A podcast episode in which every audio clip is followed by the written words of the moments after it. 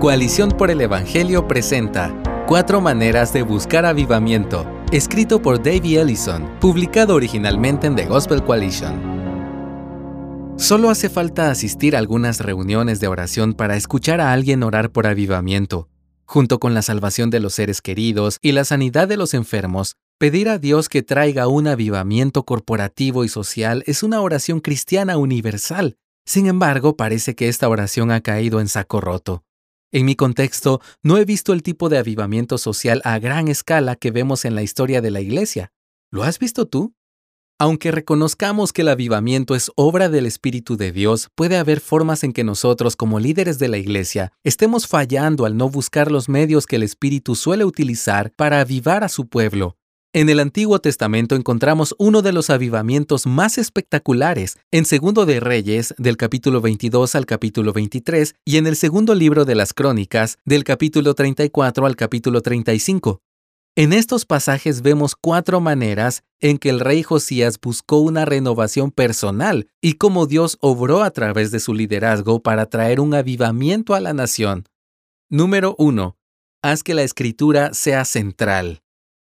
Incluso una lectura superficial de este pasaje muestra que la escritura fue fundamental para la renovación espiritual que tuvo lugar bajo el rey Josías.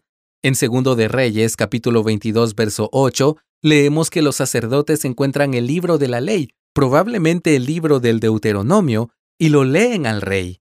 Las escrituras fueron tanto el catalizador del avivamiento como la hoja de ruta de lo que es la renovación espiritual.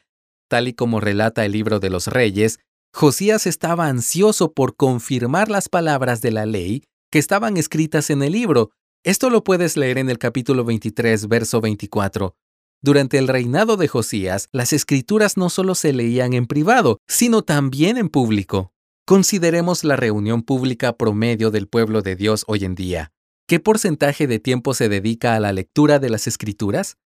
Compáralo con el tiempo que se dedica, por ejemplo, a cantar. Tal vez las escrituras no sean tan importantes en nuestras vidas cristianas como solemos decir. Es posible que nuestra falta de avivamiento corporativo esté relacionada con nuestro descuido de la palabra. Número 2. Arrepiéntete verdaderamente. La respuesta de Josías en Segundo de Reyes capítulo 22 verso 11 al escuchar la lectura del libro de la ley es notable. Al igual que la profetisa Hulda aclara más adelante en el verso 19, responde humillándose, rasgando sus vestiduras y llorando en presencia de Dios. Josías sabía que el pueblo de Dios no había sido fiel a la palabra, y como su líder, se arrepintió. Sin embargo, un simple arrebato de emoción no es suficiente para evidenciar arrepentimiento. Para que el arrepentimiento sea genuino, debe haber acción.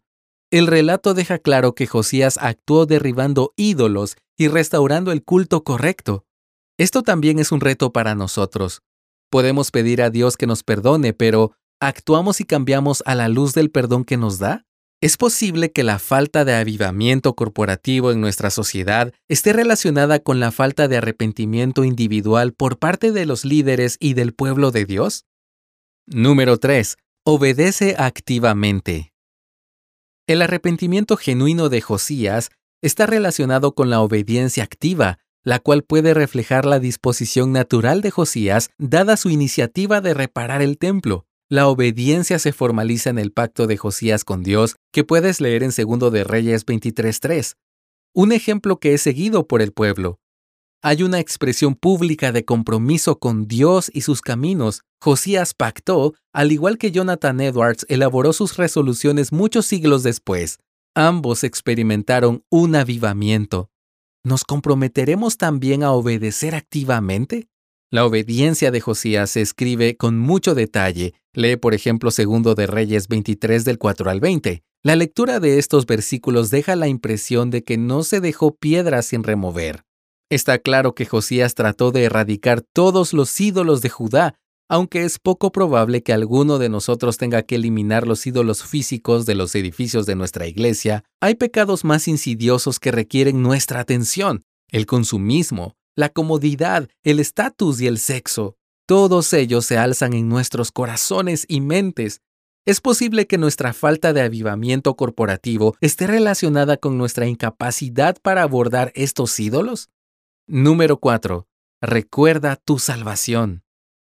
Un aspecto final de la renovación espiritual bajo Josías fue la observancia de una fiesta de la Pascua como ninguna otra. Es fácil leer la siguiente frase en Segundo de Reyes 23-22. En verdad que tal Pascua no se había celebrado desde los días de los jueces. Como si comunicara que la Pascua no se había celebrado en absoluto durante cientos de años, pero esto no está respaldado por otros pasajes. Lo que se destaca aquí es la fidelidad de la observancia. Sin embargo, resulta un tanto sorprendente que esta gran fiesta conmemorativa que celebra la salvación emblemática experimentada en el Éxodo haya sido poco celebrada durante los días de los jueces y reyes de Israel. Ni David ni Salomón observaron una Pascua como la de Josías. El pueblo de Dios no estará asombrado por la gracia de Dios si no se le recuerda con regularidad de la salvación de Dios. Hoy lo hacemos de manera más potente al celebrar la comunión, la cena que Cristo instituyó para recordarnos regularmente su salvación. Sin este recordatorio regular, guiado por las Escrituras, es poco probable que nos comprometamos con el arrepentimiento genuino y la obediencia activa.